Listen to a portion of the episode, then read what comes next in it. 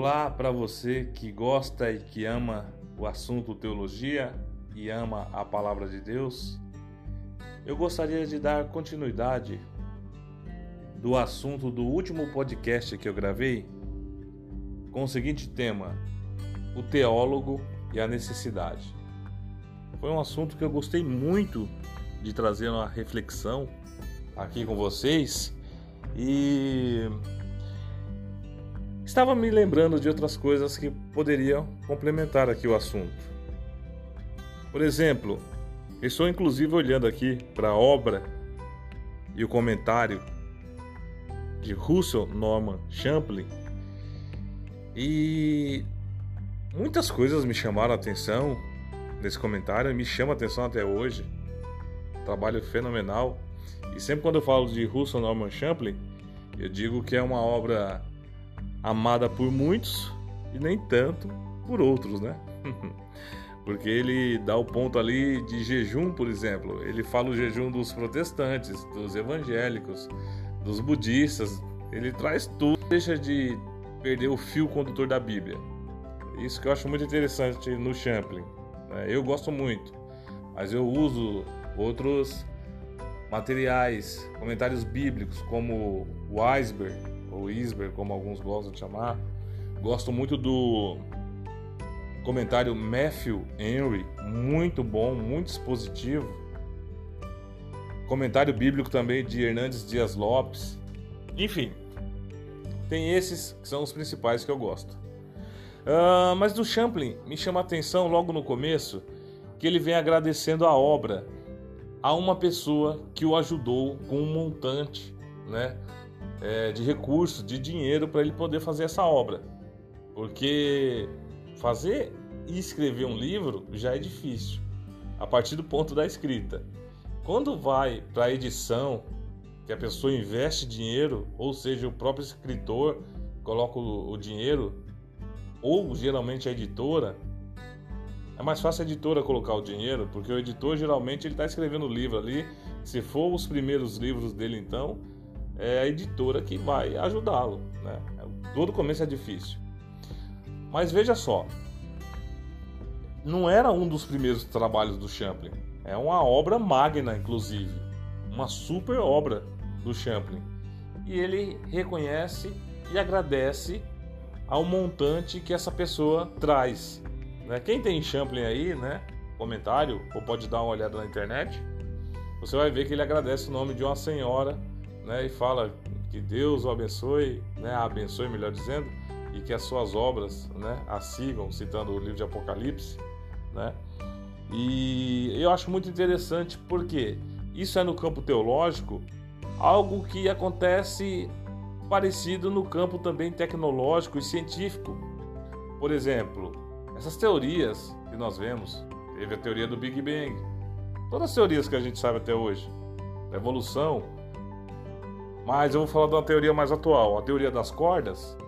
Tem os físicos teóricos que estudam em grandes universidades, vou citar uma aqui, a Caltech, né, nos Estados Unidos, a própria, vamos dizer assim, instituição, universidade, ela financia essas teorias.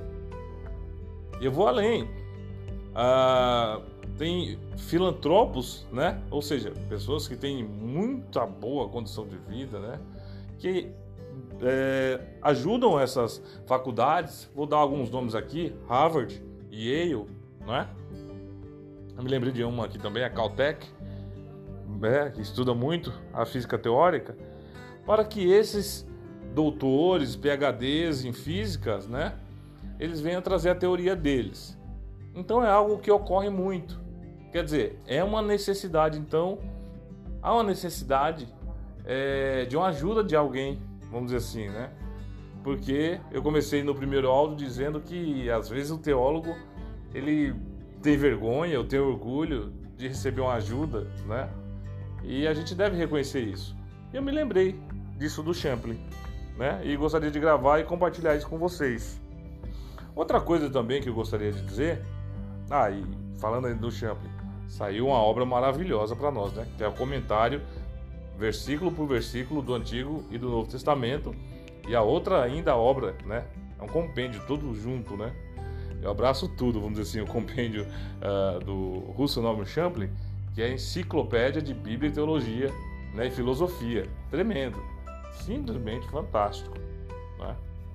Enfim, e se não fosse por uma boa pessoa, né, uma boa alma, vamos dizer assim, caridosa, ajudar a colocar um montante bom de dinheiro para fazer esses livros, não tinha como sair, porque para editar um livro, eu estava pesquisando ainda no Brasil, que eu gostaria de começar a escrever um livro, enfim. Eu até comecei, mas eu vi que no Brasil é difícil de lançar e ainda se paga pouco, enquanto, vamos dizer assim, se paga 5 dólares por um número significativo de folhas. Um exemplo só. Aqui se paga um real, né? Enfim. Só estou levantando dados aqui, tá? Falando por cima, não estou reclamando nem murmurando do Brasil. Não é essa a questão. Mas compensa muito mais escrever em inglês né, do que em português. Então, se em inglês já tem essa dificuldade, né, mas temos essa obra maravilhosa de Champlin aí. Né? estou olhando aqui, é, não tinha como ele fazer de outra forma, não tinha como ele bancar do bolso dele. Muito difícil isso para ele fazer. Né? A não ser que ele fosse né, um milionário, quiçá um bilhardário, mas um milionário já daria conta do recado. Bom, e ele aceitou essa ajuda e fez um ótimo trabalho. E vale a pena também aqui abrir um parênteses, ele é um homem, ou era, né? Porque agora ele não está mais aqui entre nós, né? E ele conhecia muito de teologia, muito, muito, muito a ponto de escrever isso, comentar a Bíblia versículo por versículo, fazer outra obra, como eu falei, enciclopédia de Bíblia, teologia, né? E filosofia, muito. As pessoas viram valor nele e aplicaram, né? Recursos nele. Isso é muito bom, né? A gente não deve correr disso, é porque quando se trata de dinheiro, né? Todo mundo coloca o pé atrás, né?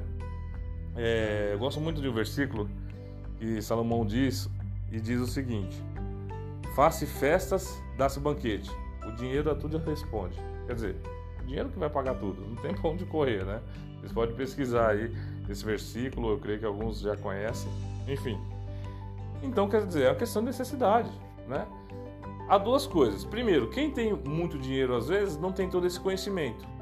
Então há necessidade de ter esse conhecimento. E quem tem esse conhecimento não tem todo o dinheiro para investir numa obra. Foi o caso do Champlin. Estou falando do caso do Champlin e de alguns outros escritores. Então, há esse tipo de necessidade eu gostaria de trazer aqui, né? Até como complemento da outra gravação que eu fiz do outro podcast, ok? Comparando com teorias, né? Que são, vamos dizer assim, ajudadas pelas universidades é, de fora, né? Às vezes a gente ouve uma teoria pensa que é coisa simples de fazer. Não, não, não. Ali se investe muito dinheiro, como está estudando e sendo estudada a teoria das cordas, né? Uma das teorias modernas aí. Enfim, ainda é uma teoria, não foi comprovada, mas se aplica muito dinheiro para chegar nisso. Ah, o bóson de Higgs, né? Que estudam ali a questão da partícula de Deus, né? Eu vou falar bem por cima desse assunto mas você pode jogar no Google para ver o que, que é. Você aplicou muito dinheiro ali no CERN, né? Vou falar aqui, né, a sigla C-E-R-N, CERN. Então quer dizer que fica na Suécia. Eu até me lembrei de uma moça que foi fazer missões lá na Suécia, da igreja onde eu congrego. Enfim, então tem essa questão, né? Eu acho que a gente deve reconhecer quando precisamos de ajuda nesse sentido e como também quando podemos ajudar. Né? Eu queria trazer bem essa questão que eu lembrei depois de gravar o podcast. E o podcast ficou muito grande o outro. Esse aqui está ficando já um pouco grande também, né? Um clima mais contraído aqui conversando com vocês. E eu me lembrei também de um grupo no Facebook. Eu citei já esse grupo aqui. É Exegese. Só jogar Exegese no Facebook aparece esse grupo.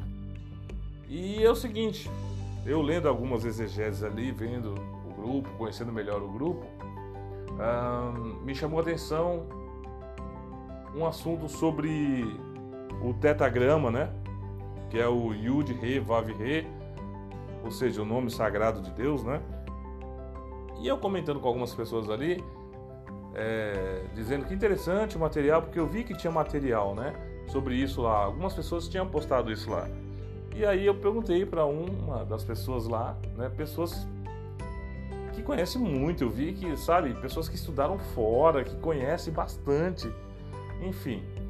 E eu pensei que ia ter mais dificuldade até de conversar com eles. Mas aí eu perguntei para eles, olha, vocês têm esse material sobre né, o tetagrama que me chamou muita atenção, né?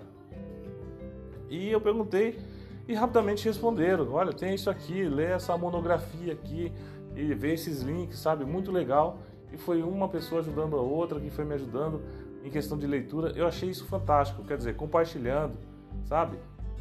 Eu achei maravilhoso isso, sabe? Pessoas que às vezes poderia falar, não, só vou conversar com pessoas aqui da, do meu capital teológico. Não, mas eles com o maior prazer de ensinar. Eu achei isso muito interessante, né? É necessidade, né? E o fato de compartilhar. Então fica essas duas lições aí pra gente aí, né? Complementando o outro podcast. Tá bom? Se você não viu, volta lá, ouve lá, está muito legal. Eu conto um pouco também é, da minha história, o que aconteceu. Bem pouco, né? Não é meu testemunho, não, mas algo nessa condição né, de necessidade, o teólogo, o teólogo de necessidade. Eu achei muito bom de gravar e gostaria de compartilhar com você também esse podcast e o outro. Se você não ouviu o outro, volta lá, tá bom? É isso aí. Que Deus abençoe a todos. Até mais. Tchau, tchau.